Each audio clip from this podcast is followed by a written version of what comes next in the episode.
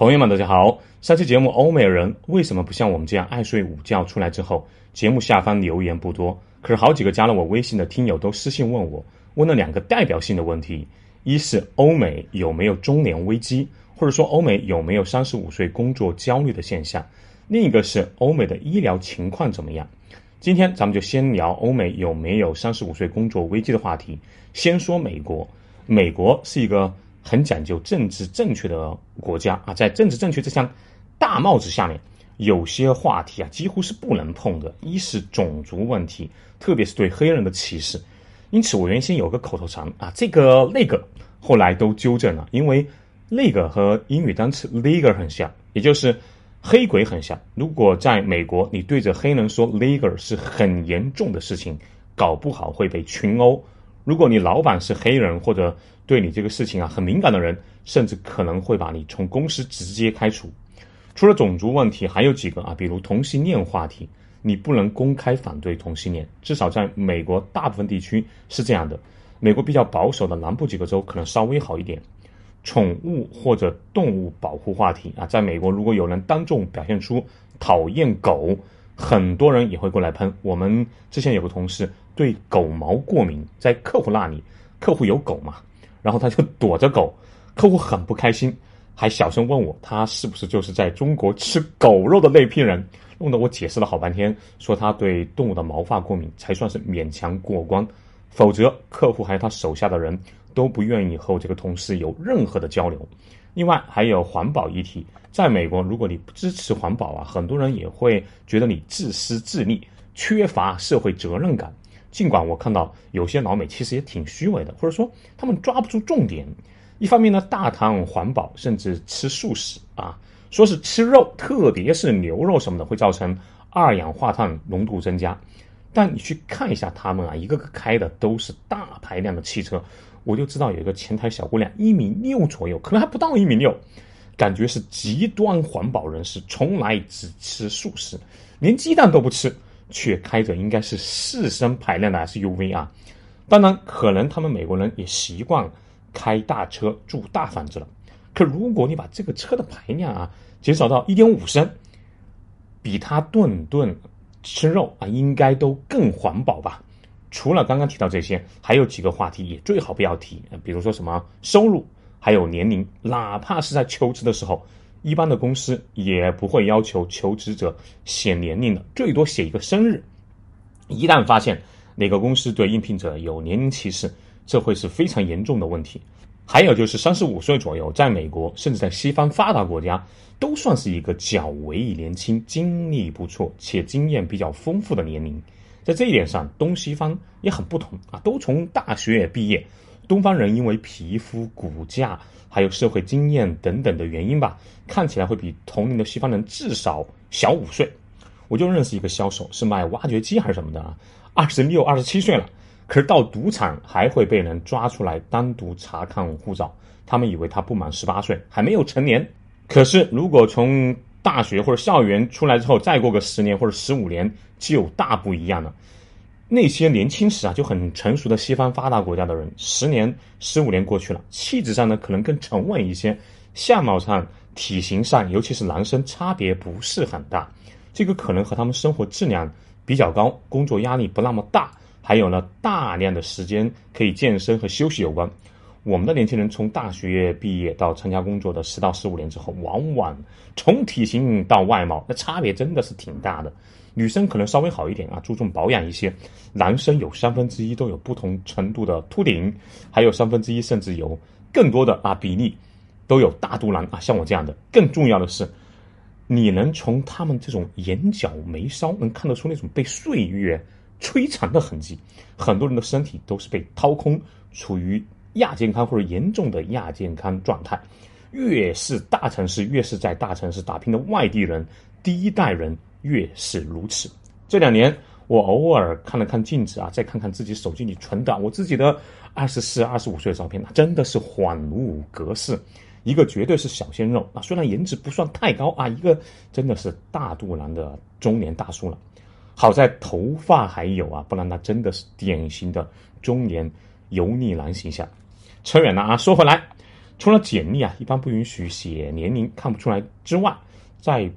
包括美国在内的西方发达国家，三十五岁啊是一个比较年轻的年龄。他们的身体没有被掏空，依然有精力，而且比刚出校园的小年轻有经验，而且沉稳很多。公司也不排斥这个年龄段的求职者。另外呢，美国和西欧成家的时间比较晚，现在东亚啊、中日韩的大城市也和西方类似了，都是差不多三十五岁前后，男士可能四十岁之后才结婚生子。相应的呢，即使不分精明的雇主，他考虑这个问题，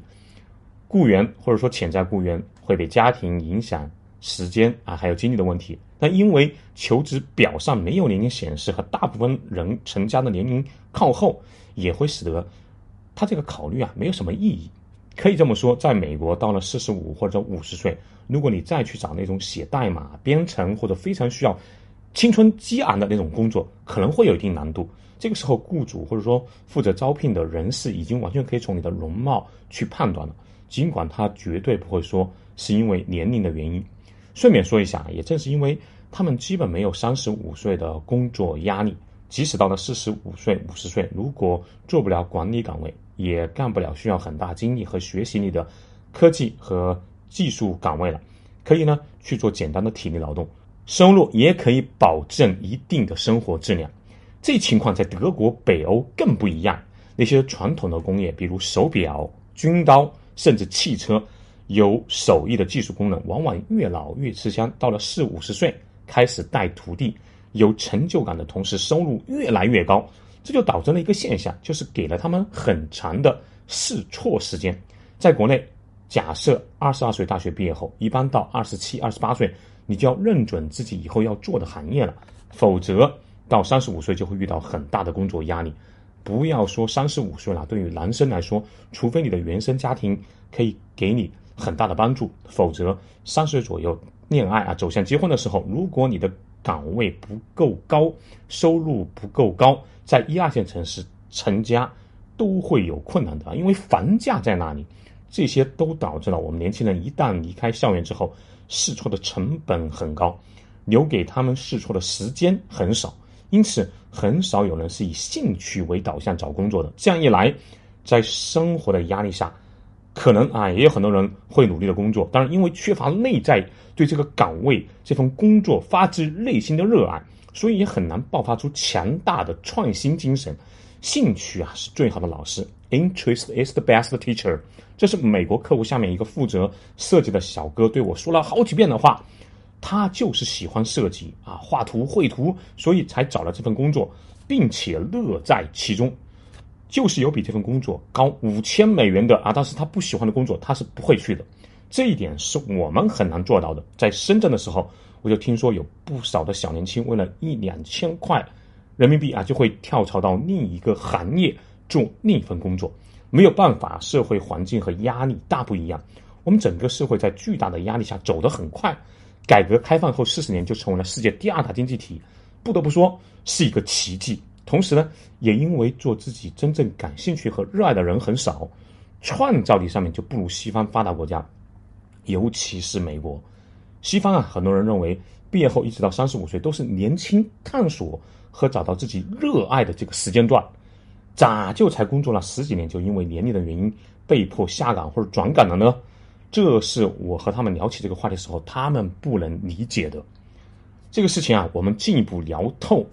如果说，东亚社会现在也包括东南亚的一些正在快速工业化的国家，比如越南、印度尼西亚等国。总的来说，走的是低福利人口红利模式，而欧美是高福利社会平衡模式。也就是说，他们是在整体财富量较大的基础上，保持社会的高福利，保障人们的安全感啊，医疗、基础教育、还有生育、养老等都有政府的托底，在。安全感较为充足的情况下，人们不仅收入较高，更重要的是都敢于消费。有了高福利和高消费，大家就不太担心工作岗位的事情。不仅年轻人容易找工作，中老年人也容易找工作。在很多发达的西方国家，由于老龄化导致了年轻人口不足，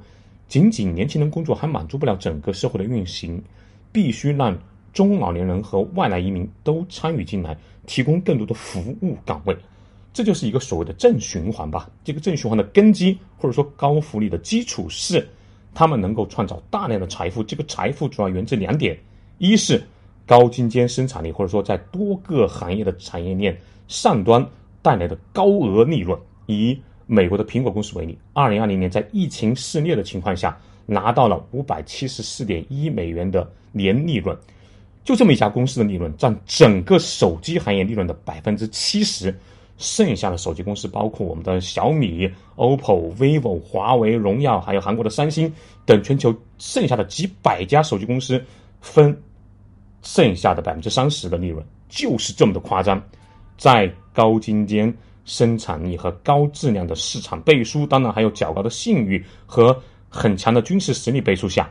欧美政府可以向全球发债。你像中日就买了大量的美国国债，世界很多国家都买了美国还有英法等国的国债，这个国债也是这些欧美发达国家维持社会高福利的另一个重要手段。那为什么我们这些发展中国家要买他们的债券呢？除了美国的美元是世界货币，我们要储备世界货币以供交易，把多余的美元买美国的国债，相当于存款拿利息这个功能之外。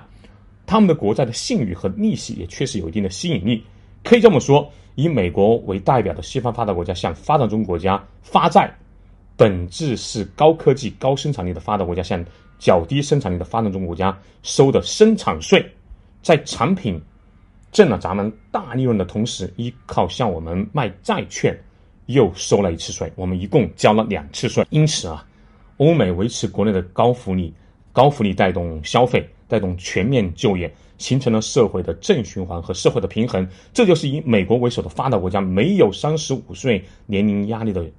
这个根本原因。他们中老年人不会失业，而我们由于科技水平有限，工业底蕴不足，口碑和品牌还没有完全建立起来，大部分企业都在产业链的中下游，产品没有高利润，人口多，人均财富不足，自然税收无法全面支付居民保障金。当然还有另外一个原因啊，我们就在节目里不做展开讨论了，这个都懂的，不懂的说了你也不会同意，因为多数居民没有足够的收入和保障，加上房价透支了相当比例的家庭财富，自然就不愿意消费，大量过剩的产品只能走低端的外销路线，这就造成了和人口相比工作岗位远远不足的情况，在这种大环境下，年轻人。还可以因为年纪和身体优势，通过长时间加班拿到较高的工资。到了一定年纪，由于精力透支和家庭的原因，没有办法拼过性价比更高、更能打拼的年轻人，就造成了我们特有的三十五岁现象。聊以自慰的话是啊，南亚、